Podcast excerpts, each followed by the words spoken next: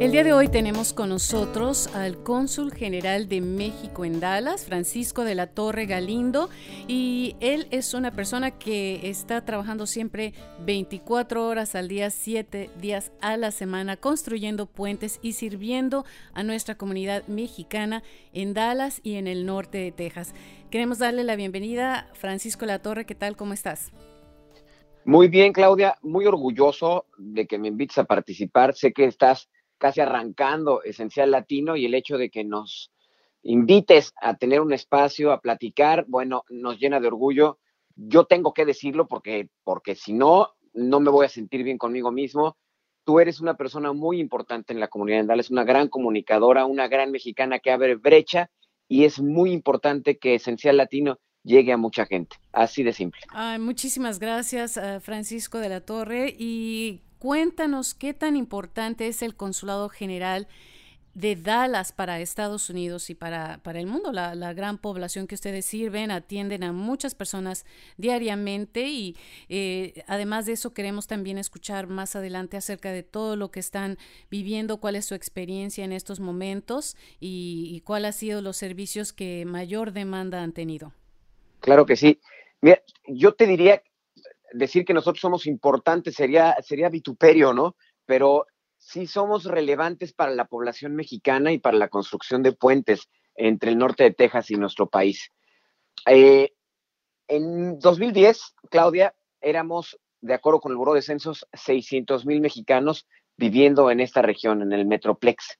De acuerdo con las proyecciones estadísticas, y esto me da la oportunidad de hacer un anuncio, no dejen de participar en el censo 2020 en Estados Unidos. De acuerdo con las proyecciones que tenemos para el censo 2020, con la oficina de censos y su oficina regional aquí en, el norte de Texas, calculan que ya somos un millón setecientos mil mexicanos en el Metroplex. Repito el número, un millón setecientos mil mexicanos, de acuerdo con las proyecciones estadísticas. Esto quiere decir que casi te ha triplicado la población mexicana en 10 años y eso te habla de que esta población requiere fundamentalmente tres tipos de servicio. Los servicios de documentación del consulado, los servicios de protección del consulado y los servicios comunitarios del consulado. Adicionalmente, hay dos servicios que proveemos que construyen puentes y que pueden eh, significar algo valioso para la comunidad de este lado, dependiendo del nicho en el que se desarrollen, que son los temas culturales y los temas comerciales y económicos, Claudia.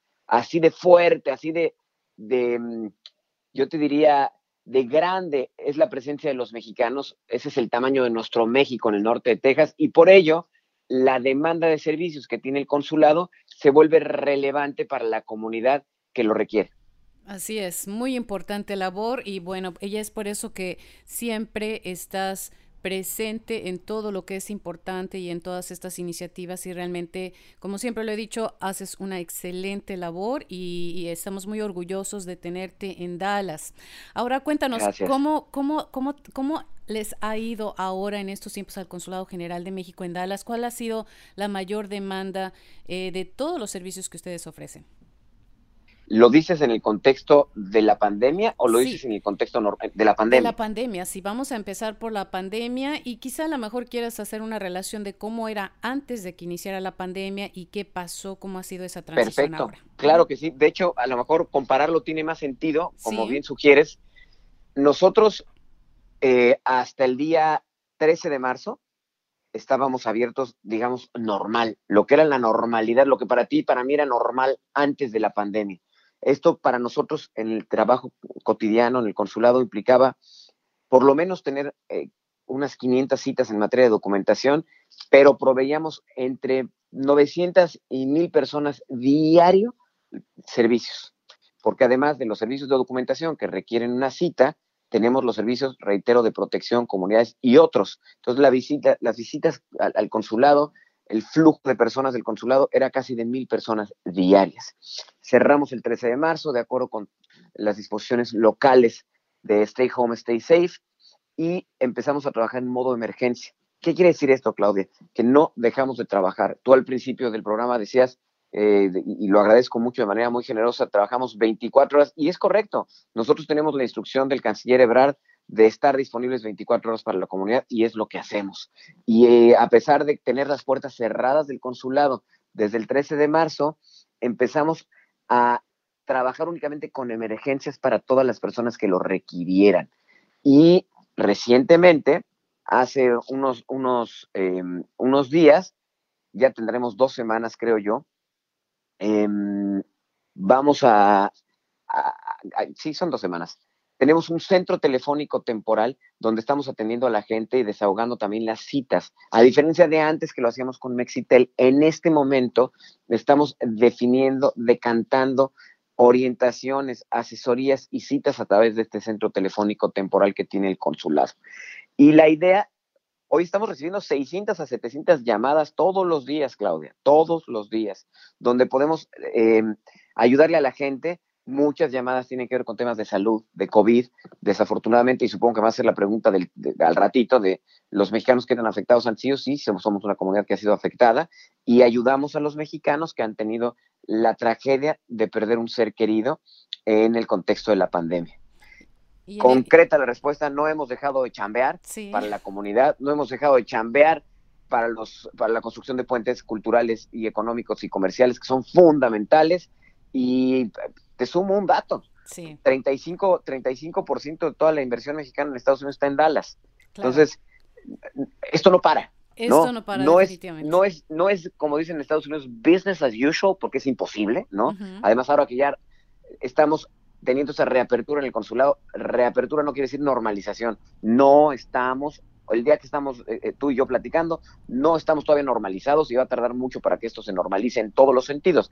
Pero no paramos la actividad porque la comunidad lo requiere, porque la relación lo requiere, porque necesitamos difundir información sobre México, por ejemplo, que la frontera se encuentra exclusivamente habilitada, la frontera terrestre entre México y Estados Unidos, para viajes eh, considerados esenciales, por ejemplo, y este tipo de información nosotros tenemos que darla constantemente a, a la prensa, a los medios, a la comunidad, al empresariado, para que sepa cuál es la situación, Claudia. Definitivamente. Y eh, platícanos acerca de aquellos que han sido afectados de la comunidad mexicana que ha llegado a perder a algún ser querido que vive en Estados Unidos, que vive desde este la frontera, y cómo ha sido el tema de traslado de cuerpos hacia México.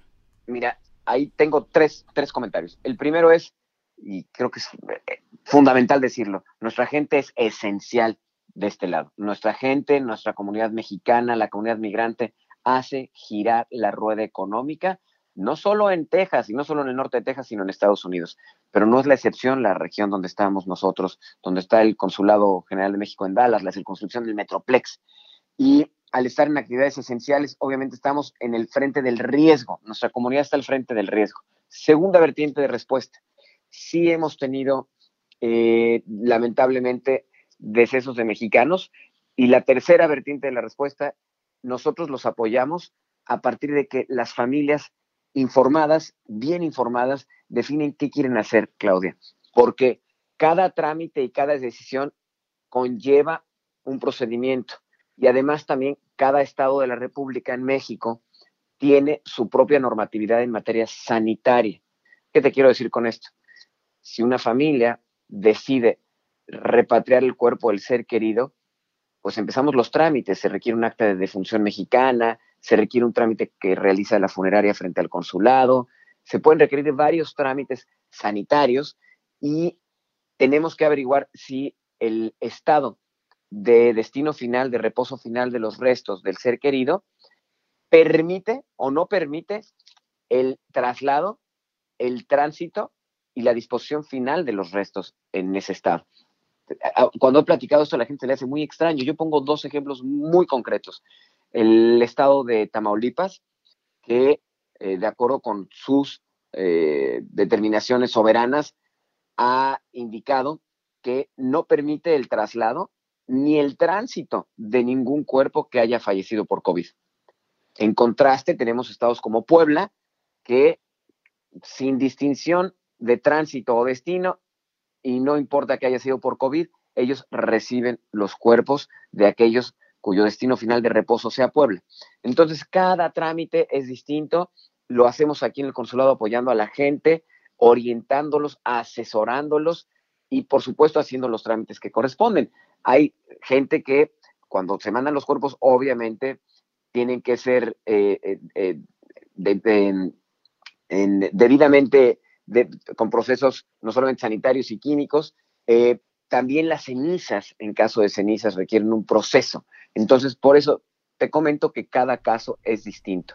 Embalsamar era el verbo que estaba yo buscando, ya lo encontré, ya, ya me acordé. El embalsa, embalsamar implica un proceso para el traslado del cuerpo y en el caso de cremación, cremar las cenizas, es otro proceso. De manera que entonces el primer paso es llamar al centro telefónico tan luego suceda algo de este algún suceso es de este tipo para que entonces puedan orientarse primero antes de empezar cualquier proceso. Efectivamente, e, es la primera recomendación que nos hablen, por favor. Estamos para eso, estamos para ayudar a toda la comunidad y lo haremos con muchísimo gusto. Eh, eh, seguimos platicando, pero ahorita te voy a dar el número porque esto es, esto es eh, verbal, entonces es importante que la gente lo registre. Claro que sí, definitivamente, y además lo vamos a estar incluyendo en cualquier otra publicación de medios sociales para aquellos que no alcancen a anotarlo definitivamente. Así que otro servicio que ha tenido mayor demanda, además de documentación o cualquier, eh, cuál de otra, de, por ejemplo, en protección legal, hablando de ese departamento, entiendo por ahí que ha habido, de acuerdo a lo que publican los diferentes medios, sobre ese aumento en la violencia doméstica y abuso eh, familiar, ¿verdad? Que está sucediendo en los hogares. Uh, platícanos al respecto, ¿qué es lo que está haciendo? Eh, Efectivamente, nosotros, nosotros Em, tenemos la fortuna de contar aquí con expertos y con aliados en materia de violencia doméstica. Claudia, te lo tengo que decir con todas sus letras. Ah, la otra pandemia que tiene nuestra comunidad es la violencia doméstica. Nosotros sabemos que se ha exacerbado, que se ha potenciado el tema de la violencia doméstica, particularmente violencia de género contra mujeres en, esta, en este confinamiento que está, que está teniendo todos los condados y todas las ciudades y pusimos a disposición recursos ah, de la comunidad. Dos comentarios adicionales. El teléfono que decíamos es 469-676-8833. 676-8833. Y lo segundo es que, derivado de estas solicitudes de la gente para contar con herramientas en el contexto de la pandemia, nos dimos a una tarea, Claudia juntamos tres guías, que se llama Guía de Recursos y Herramientas, que tenemos una de Dallas, una de Fort Worth y una de Denton, porque cada región tiene sus propios recursos, sus propias herramientas, pero además lo hicimos en español. ¿Qué es lo que hicimos? ¿De qué nos dimos cuenta? Que había herramientas, por un lado estaban dispersas, ¿no? La gente en nuestra comunidad no sabía dónde encontrarlas. Por otro lado, muchas de ellas estaban en inglés. Entonces, recopilamos en estos tres lugares, que son tres importantes centros demográficos de, la comunidad mexicana, primero compilamos los recursos, eh, no importa en qué, en qué idioma estuvieran, y a partir de eso los tradujimos, los colocamos, los colgamos en Internet y tenemos estas tres guías que ustedes pueden encontrar en nuestras plataformas digitales del consulado. La gente las ha recibido, eh, eh, digamos, con entusiasmo porque están en español y nos comentan que son muy útiles. Estas guías hablan desde atención médica, temas de COVID, violencia doméstica, temas de desahucio, lo que aquí llaman eviction, pago de renta, bancos de comida, eh, temas de, empleo, todo lo que pueda abarcar una investigación, una pregunta por parte de una familia o de un individuo en el contexto de la pandemia, lo pueden encontrar en estas guías que ha integrado el Consulado General de México en Dallas, Claudia. Así es, y es una excelente guía, felicidades, porque es muy completa y muchos la están utilizando como su Biblia, ¿no? Porque es, eh, tiene todo lo que la gente realmente está necesitando.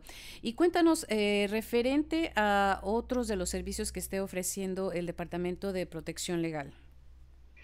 Sí, de protección particularmente tenemos esto, las repatriaciones también han sido fundamentales, hemos tenido que no es gente que, se haya quedado varada como en otros países, porque eh, utilizar el término de varado cuando estamos a, ocho horas de la frontera es distinto, ¿no?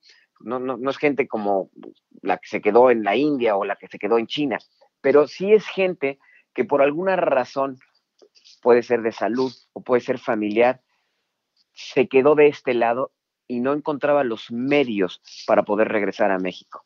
Entonces también al enterarnos de estos casos, nosotros hacemos evaluaciones desde el punto de vista eh, socioeconómico, desde el punto de vista incluso médico a través de la ventanilla de salud y a partir de esto nosotros podemos determinar cómo podemos ayudar a la gente para regresarla a México si ese es su deseo. Y también nos hemos encontrado con estos casos los últimos tres meses de manera recurrente, Claudia. Eso en materia de protección. en materia, por favor, adelante, Sí, adelante. No, no, no. Es que ustedes también, el Consulado General en Dallas, tiene tres diferentes ventanillas, que es de eh, salud, la ventanilla de educación, y ustedes realmente tienen información y tienen mucho, mucho contenido que ofrecer a, a todas las personas que visitan el Consulado General de Dallas. Y ustedes también hacen una fuerte labor en informar a la comunidad en, en lo que es educación, salud y también en el aspecto financiero. Es correcto. Tenemos el área de comunidades. Obviamente, la, la, más socorrida en este momento es la ventanilla de salud. La ventanilla de salud, que es un esfuerzo enorme que lleva muchos años como un proyecto de política pública exitoso del gobierno mexicano. Eh, hay un dinero semilla que pone la Secretaría de Salud a través de la Secretaría de Relaciones Exteriores, baja a los consulados, es un, le llaman seed money, ¿no? Dinero semilla. Y a través de agencias fiscales en Estados Unidos que trabajan con nosotros, multiplicamos el dinero por 5, por 10, por 20, por 30, por lo que podamos multiplicar el dinero inicial para poder tener en el consulado dos profesionales de la salud antes de la pandemia, físicamente, ahorita de manera virtual, que no les paga el gobierno de México su salario. Quiero que eso quede clarísimo.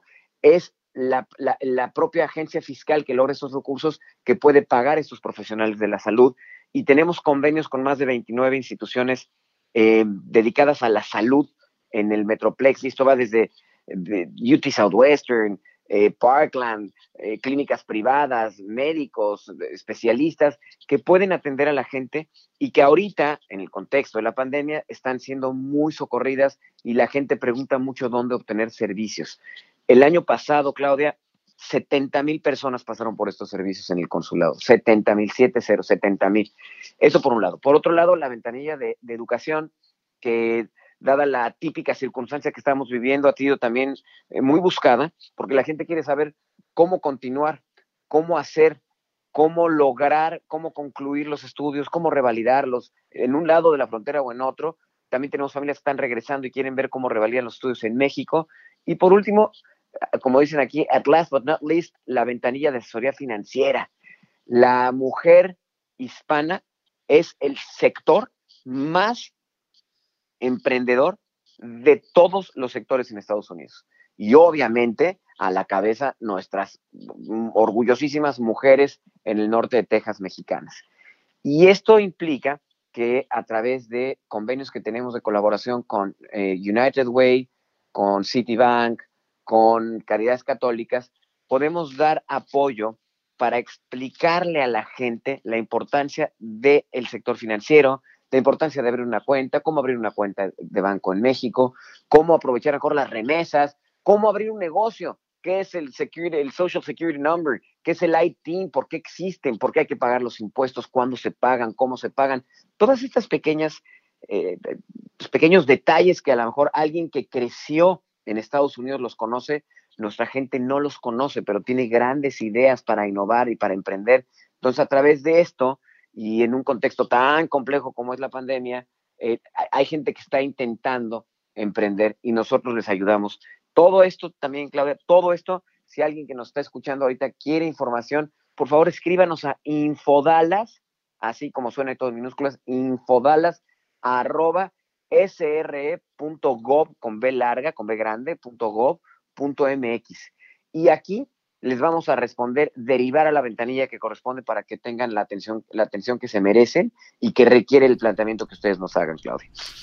Así es, y bueno, muchos temas uh, hay que cubrir y para esto vamos a estar uh, uh, hablando contigo más adelante. Ojalá que tengamos esa oportunidad. Y finalmente, eh, realmente me gustaría hablar o dedicar todo un espacio para el tema empresarial, porque realmente eh, Dallas es una ciudad muy importante en cuanto a la sede de corporativos a nivel mundial y corporaciones mexicanas. Así que vamos a tocar eso brevemente más adelante, pero sí el tema de educación, me gustaría brincar a ese tema porque nuestra comunidad también, ustedes los apoyan a través de esa relación que ustedes tienen con todos los distritos escolares en Dallas.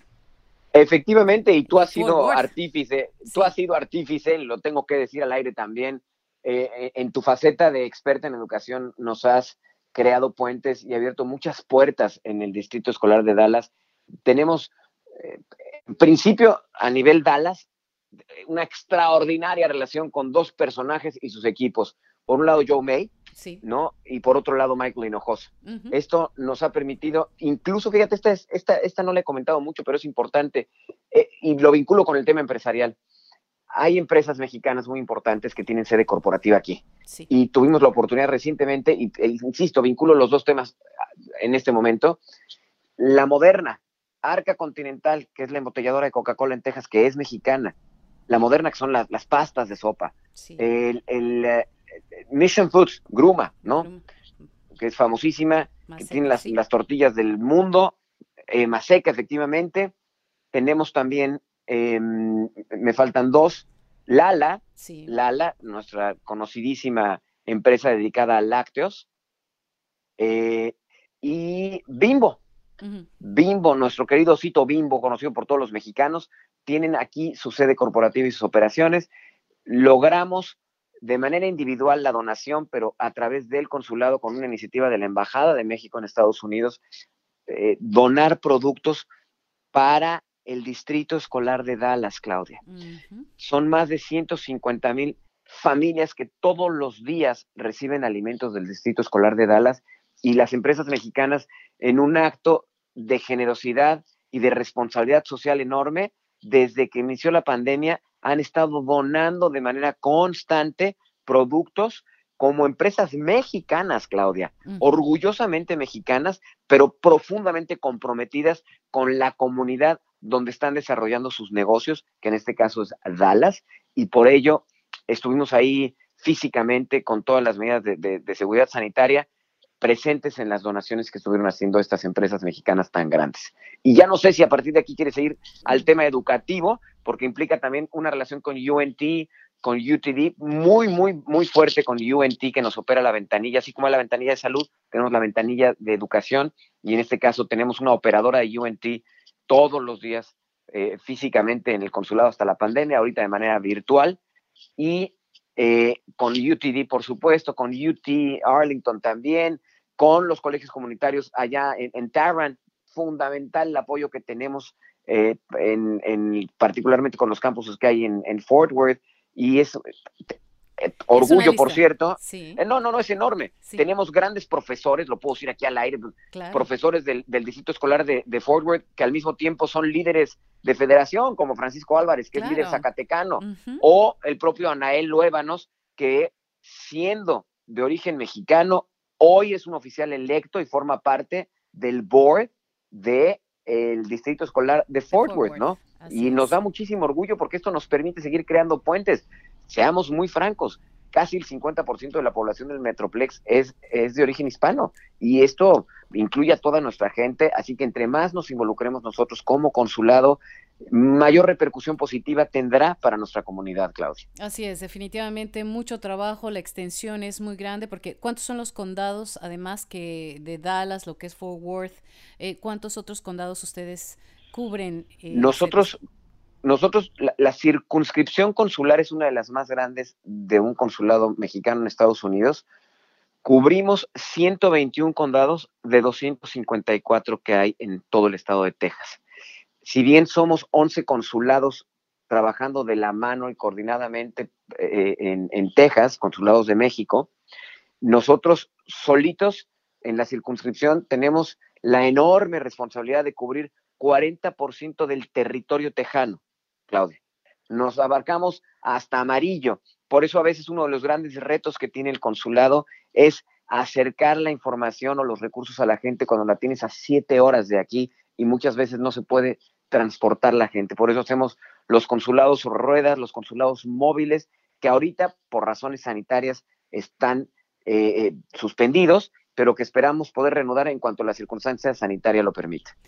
Muy bien, y bueno, se nos terminó el tiempo. Vamos a seguir platicando contigo de muchos otros temas más que son tan importantes. Nuevamente felicidades y muchas gracias por siempre apoyar a nuestra comunidad mexicana, de verdad, y por estar eh, estableciendo esos puentes y solidificando todo esto. Así que muchas gracias, eh, eh, buen día y hasta la próxima.